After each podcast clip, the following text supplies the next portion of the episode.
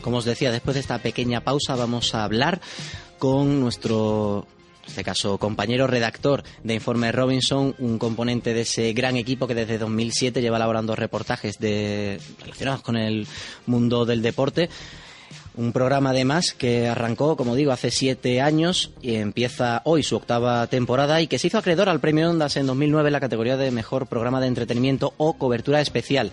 Y nos atiende el redactor, como digo, José Larraza, que junto con Luis Fermoso, Raúl Román y José Luis de la Osa le ponen ideas, cosa que ya después se encargan sus compañeros realizadores de darle una textura y un toque, casi diría yo, de virtuosismo televisivo a este programa Informe Robinson. Pero como digo, hoy se va a estrenar Fútbol y Femenino, uno de los dos documentales que formarán parte de este primer programa en la nueva temporada, octava, como recalcaba, de Informe Robinson. Nos escucha José Larraza. José, muy buenas.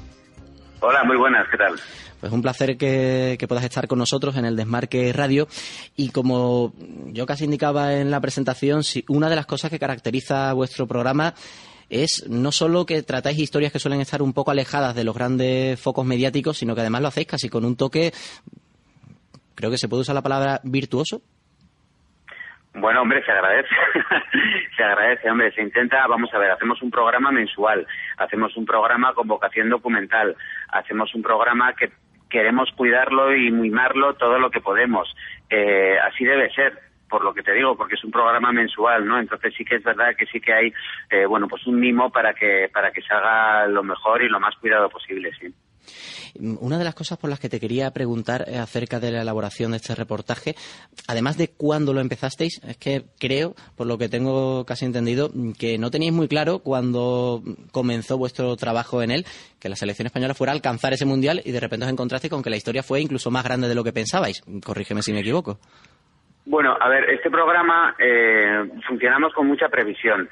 El programa sí surge con, bueno, en este caso este reportaje sí surge con la idea de que España se puede clasificar para, para el Mundial.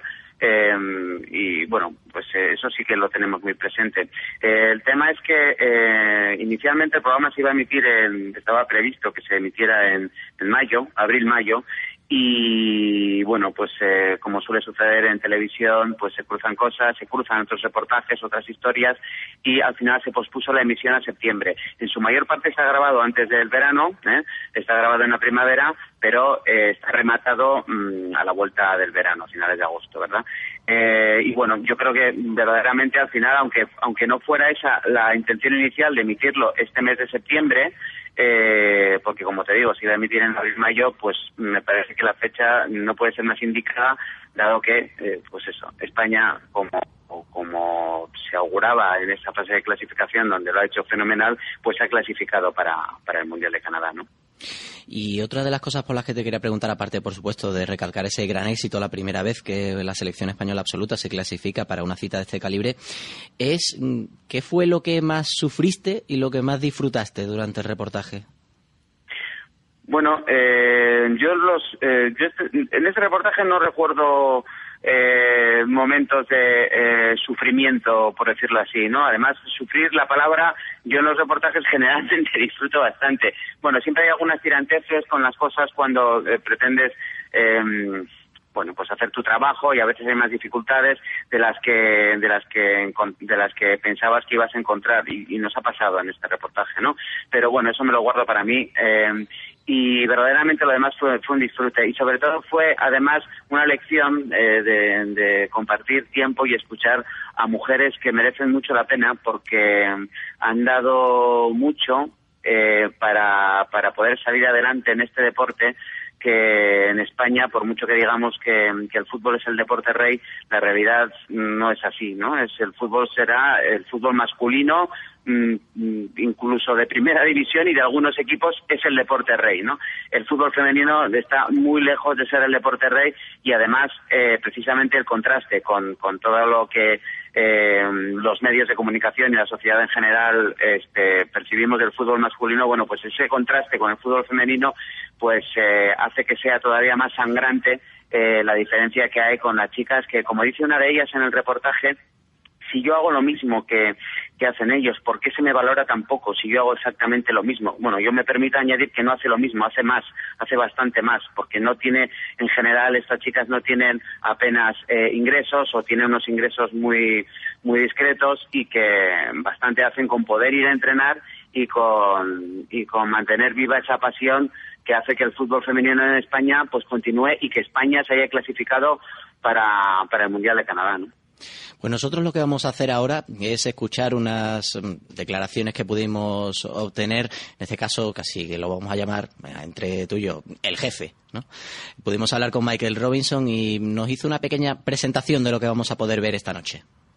Pues el, um, el Robinson es muy especial para nosotros acerca del fútbol femenino. Ha sido una obra que nos ha costado meses y, meses y mucho amor, porque la situación del todo fácil no lo ha sido, pero todo termina con un happy ending porque se ha clasificado para por primera a la final del Mundial en Canadá, cosa que no supimos y no imaginábamos cuando empezamos con el trabajo.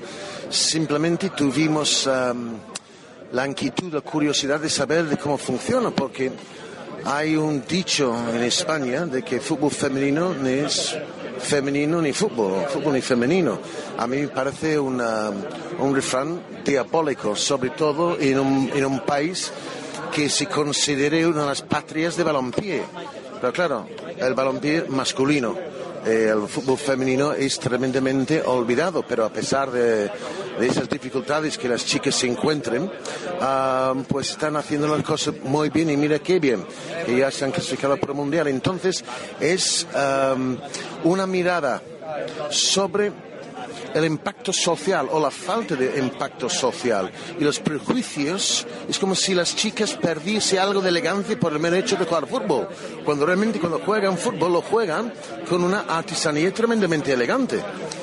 Entonces, a ver, ¿qué es la, percepción que tenemos sobre las chicas? Y luego hablamos um, acerca de las dificultades de que reciben cada que juega con la roja 25 euros. Entonces, muchas chicas tienen que trabajar, perder el día de trabajo para 25 euros. Entonces, realmente es para el amor del arte y luego lo mero deportivo, que, eh, bueno, mero deportivo. Evidentemente no puede ser mero si hablamos de deporte y estamos hablando de una sección femenina, ¿no? Pero sí, sigue su evolución como un equipo, que es de momento muy favorable. Eh, ha sido difícil, pero lo hemos conseguido. Eso era lo que nos decía Michael Robinson y yo te tengo que preguntar, José, ¿esta historia es circular o lineal? Me explico. ¿Puede tener continuidad en función de lo que pueda hacer la selección española en Canadá el próximo verano? No, a ver, este, la, lo que me quería decir efectivamente es que más allá de si España se clasificaba para Canadá, eh, que es lo que eh, efectivamente ha conseguido, eh, en sí mismo el fútbol femenino tenía eh, teníamos que hacer una historia de fútbol femenino, por decirlo así, ¿verdad? Entonces, este, lo que hacemos es un retrato, eh, nos, nos alejamos del foco, nos vamos a otro país, a otra zona del continente, donde el deporte, el fútbol femenino y el deporte de la mujer en general tiene otra consideración, otra consideración social, otro respaldo, como es Suecia en este caso, donde, donde jugó Verónica Boquete, eh, uno de los países donde ha jugado Verónica Boquete, que ahora está en Alemania. Eh, hablamos con Mar Prieto, que es una de las mejores futbolistas seguramente de la historia del fútbol eh, femenino en España y que, bueno, pues seguramente podría pasear por la calle tranquilamente sin que apenas nadie o nadie la reconociera. Eh, y bueno, pues tiene ese carácter también eh, de pionero de unos tiempos donde el, fútbol femenino todavía era aún eh, más marginal que hoy, ¿no? Estamos también con las, con, con las em, féminas del Benjamín del Atlético de Madrid, que bueno ya lo veréis en el reportaje, es una gozada verlas jugar, eh, con Laura Torbisco, que la temporada pasada fue la única, única mujer entrenando, la única mujer entrenadora en la primera división del fútbol femenino, y por supuesto seguimos a la selección española de fútbol. ¿no? Quiero decir con esto que no el reportaje no se centra exclusivamente en la fase de clasificación eh, del Mundial de Canadá si bien es una parte muy importante del reportaje y es lo que de alguna forma hace que tenga un reclamo mayor, eh, pretendemos mostrar más cosas, ¿verdad? Y las dificultades que en general afrontan las, mujeres que juegan al fútbol, que han jugado al fútbol y que si quieren jugar al fútbol, pues, pues ojalá encuentren menos de lo que, menos dificultades de lo que se ha visto hasta ahora. Además hay que hacer notar que ya en el año 2009, si no me falla la memoria, en el reportaje que se tituló España, país de fútbol, ya dabais una pequeña pincelada. Creo recordar que fue un Athletic Club español, además un partido con muchísimo barro y alguna que otra lesión incluso, imágenes muy impactantes las de aquel reportaje. Ese reportaje también lo hice yo y me acuerdo efectivamente de que quisimos asistir a un partido de, la primera división del fútbol femenino y sí, y fue una, era, aquel reportaje tenía como premisa eh, acudir a los campos donde las cámaras habitualmente no iban, ¿vale? Y evidentemente eh, uno de ellos, uno de esos campos es el de, las chicas, ¿no? Del fútbol femenino. Y ahí estuvimos y sí, sí, me acuerdo perfectamente de un partido embarrado donde las chicas se emplearon a fondo, este, un partido bronco, un partido con, con muchas eh, bueno, pues eh, con muchas dificultades y que el que nunca hubiera visto un partido de fútbol de chicas, yo creo que se hubiera sorprendido de, se vio sorprendido de, de lo que vio. ¿no? Pues nosotros nos vamos a quedar con que en unas horas vamos a poder disfrutar de ese magnífico, seguro que sí, reportaje, me adelanto casi antes de haberlo visto para calificarlo, fútbol y femenino, que además se va a completar con judo contra la camorra. Van a ser los dos reportajes que se van a poder ver desde esta noche a partir de las 10 en Canal Plus. Estaremos muy atentos, por supuesto, y os felicitamos a todo el equipo, tanto redactores como realizadores, todos, porque vuestro programa tiene una forma muy especial de tratar el deporte en la que nosotros, desde Podemos Jugar, estamos muy, muy de acuerdo con esa visión. José Larraza, muchísimas gracias por haber estado con nosotros. Gracias a vosotros. Un saludo.